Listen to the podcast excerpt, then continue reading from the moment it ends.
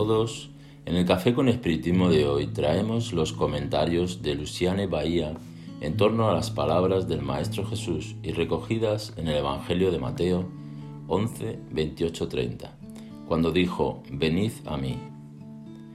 Luciane comenta que ha recibido recientemente un mensaje vía WhatsApp que le emocionó mucho de una persona querida que tuvo que quedarse muchos días en la unidad de cuidados intensivos de un hospital de Salvador de Bahía, Brasil.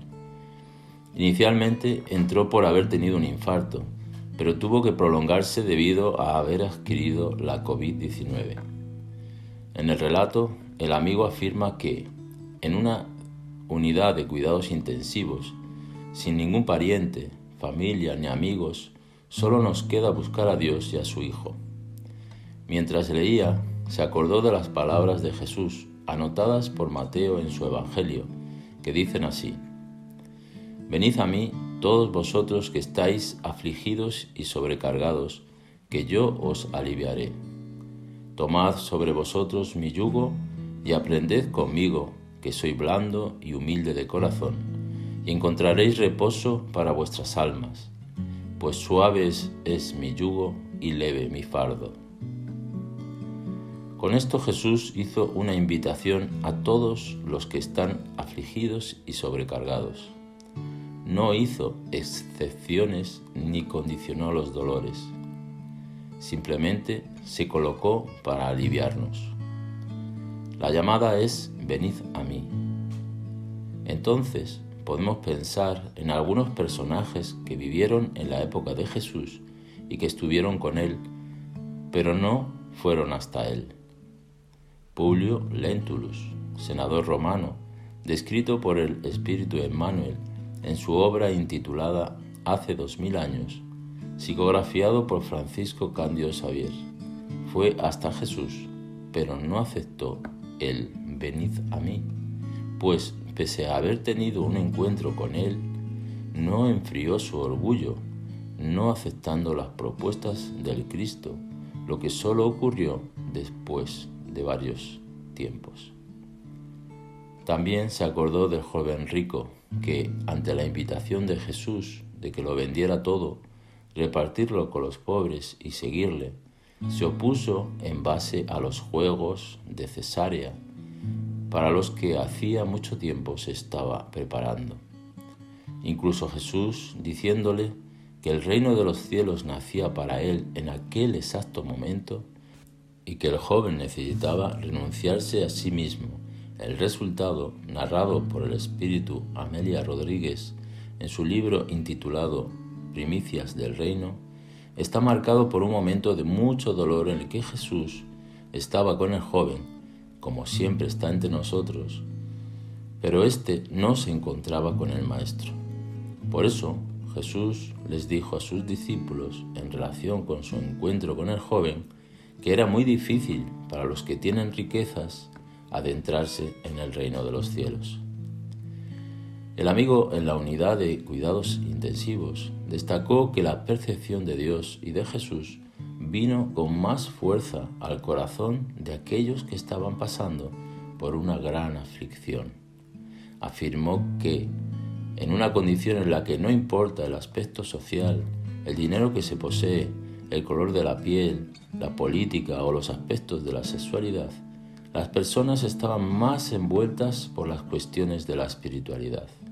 O sea, dejando de lado las riquezas que son impedimentos que observamos en el venid a mí de Jesús, se vuelve más viable que alcancemos su propuesta.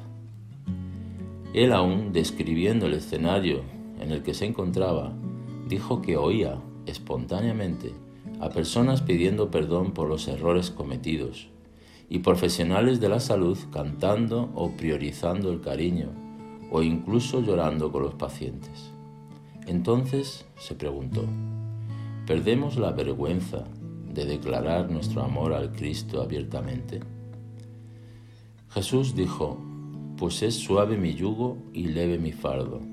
Entonces, podemos decir que sí, que con él los dolores, aunque presentes, son aliviados ante la fe en el futuro y en la justicia divina a la que Él nos conduce a que comprendamos, porque Jesús es la respuesta de los cielos a las peticiones humanas, como afirma el espíritu Joana de Angelis en su libro Vidas Vacías. También, conforme afirma el espíritu Emmanuel en su libro intitulado A Camino de la Luz, solo Jesús no pasó en el camino doloroso de las razas, señalando la desaparición de todas las fronteras por el abrazo amoroso universal. Él es la luz del principio y en sus manos misericordiosas reposan los destinos del mundo. Su corazón magnánimo es la fuente de vida para toda la humanidad terrestre. Su mensaje de amor en el Evangelio es la eterna palabra de resurrección y justicia, de fraternidad y misericordia. Todas las cosas humanas pasarán y cambiarán. Sin embargo, Él es la luz de todas las vidas terrestres inaccesible al tiempo y a la destrucción. Sus apóstoles, a excepción de Judas, que salió de la experiencia física a través del suicidio, y de Juan, que desencarnó a edad avanzada, todos los demás tuvieron sus testimonios en el momento de la despedida del cuerpo carnal. Lo que trajo fuerza y coraje para lo que necesitaron enfrentar fue la ida de ellos al encuentro de Jesús. Este siempre estuvo y estará con nosotros. El hecho de que nosotros estemos con Él es que podamos converger con su irradiación de amor en nuestro favor y, por eso mismo, que experimentemos los efluvios de la consolación, lo que mucho nos ampara. Por tanto, Jesús siempre permanece y aguarda que, despojándonos y liberándonos de nuestras riquezas, vayamos a su encuentro, para así, fortalecidos, venzamos los dolores del camino, sin temor y seguros, porque Él está con nosotros y también nosotros estamos con Él. Y así declaramos nuestro amor al Cristo abiertamente. Mucha paz y hasta el próximo episodio de Café con Espiritismo.